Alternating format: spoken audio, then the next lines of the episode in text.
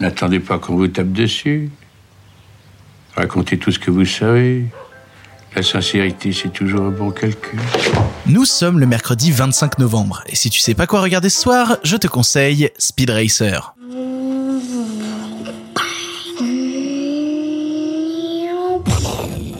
On dirait qu'une seule chose intéresse votre fils. Tous les pilotes en voiture. Ne parle que de ça, Le compte à rebours final a commencé. Et apparemment, il ne pense qu'à ça. La course automobile. C'est l'arrivée triomphale du vainqueur, Speed Racer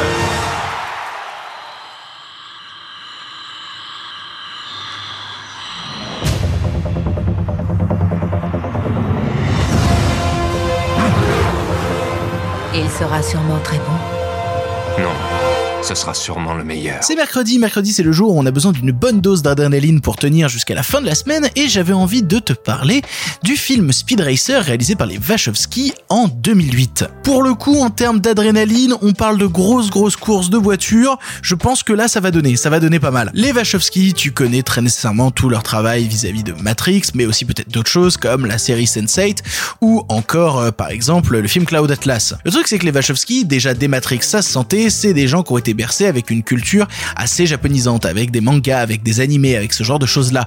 C'était donc pas très étonnant de les voir au final adapter un jour une œuvre qui vient justement d'un manga, à savoir Speed Racer, qui a eu droit aussi à un animé. Les Wachowski ont grandi avec cet animé, ils ont grandi avec cette culture-là, et qui de mieux qu'elle pour réussir à le faire apparaître à l'écran? Speed Racer, ça raconte l'histoire donc d'un jeune prodige de l'automobile qui s'appelle Speed Racer et qui va un jour défier un gros méchant PDG, euh, directeur d'entreprise corrompu, euh, qui va parce que ce type-là en fait essaie de lui dire, eh viens, je vais m'occuper de toi euh, niveau sport, alors que non non non, chez lui il y a que l'argent et les trucs truqués qui comptent. Comme dirait euh, la fiche Wikipédia, tout n'est pas rose dans le sport qu'il adore. Du coup, à l'aide d'un inspecteur et d'un énigmatique pilote intitulé Racer X, ils vont ensemble essayer de déjouer ses plans et de gagner les différentes courses à venir. Moi, ce qui me passionne là-dedans, c'est qu'on a eu euh, énormément dans le cinéma américain de tentatives d'adaptation du cinéma japonais. Ça a commencé par exemple avec des auteurs français, comme euh, on avait eu euh, Christophe Gans qui à une époque avait fait une adaptation de Crying Freeman.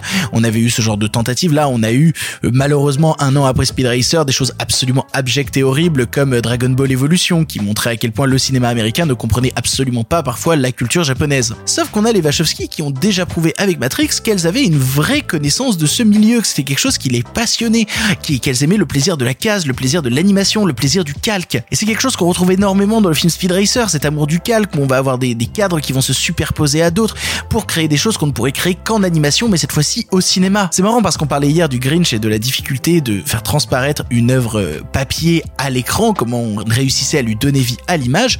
C'est parfois par une qualité de décor et c'est parfois justement par un truc très flashy qui assume le côté cartoon et qui assume justement la, la patine du cartoon. Donc on va avoir des décors qui sont saturés de couleurs, ça pète de tous les sens. On va avoir des personnages euh, complètement euh, farfelus comme un petit gamin qui se balade toujours avec son singe super intelligent. Et en même temps, comme je disais, on va avoir un effort de mise en scène pour nous faire transparaître ça avec des cadres qu'on ne penserait jamais possible euh, dans le réel, avec justement la possibilité parfois de faire des champs contre champs avec des personnages qui sont pas nécessairement dans la même pièce ou dans le même axe, mais qui regardent soudainement dans la même direction et tout. C'est très difficilement descriptible à l'audio, mais à l'image c'est quelque chose qui te choque parce que, bah en vérité, t'as souvent vu ce genre d'imagerie là dans l'animation japonaise, mais jamais à l'écran. Et en fait c'est ça, et j'en parlais il y a très longtemps dans une vidéo qui me dans l'adaptation de manga ou d'animé dans le, le média euh, filmique, c'est comment est-ce qu'on arrive à faire retranscrire l'âme de ce média, comment on arrive à le faire transparaître? Parce que c'est bien beau de nous mettre les mêmes personnages, mais, mais si au bout d'un moment ils sont pas possédés par cette âme-là, bah ça devient très vite vain, ça devient très vite stupide et ça devient très vite euh, creux. On sent soudainement qu'on regarde quelque chose bah, qui, qui ne nous touche pas et qui a pas volonté de nous toucher. Alors que là, rien que le casting est incroyable. Il y a Emile Hirsch, il y a John Goodman, il y a Suzanne Sarandon, il y a Kristen Ritchie. On a énormément de comédiens japonais aussi à l'intérieur. On a même un, un français, on a Melville Poupeau qui joue dedans. C'est un vrai moment de bonheur, un vrai moment d'adrénaline qui va trop vite, qui va dans tous les sens.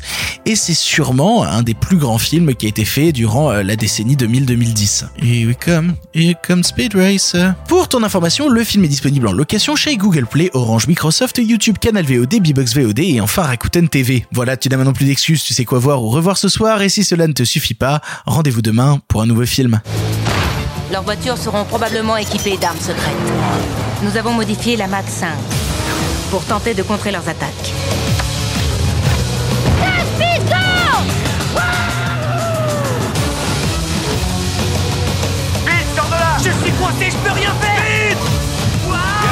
fils Speed Racer est de retour. Bien, bien. Speed Racer, ralentis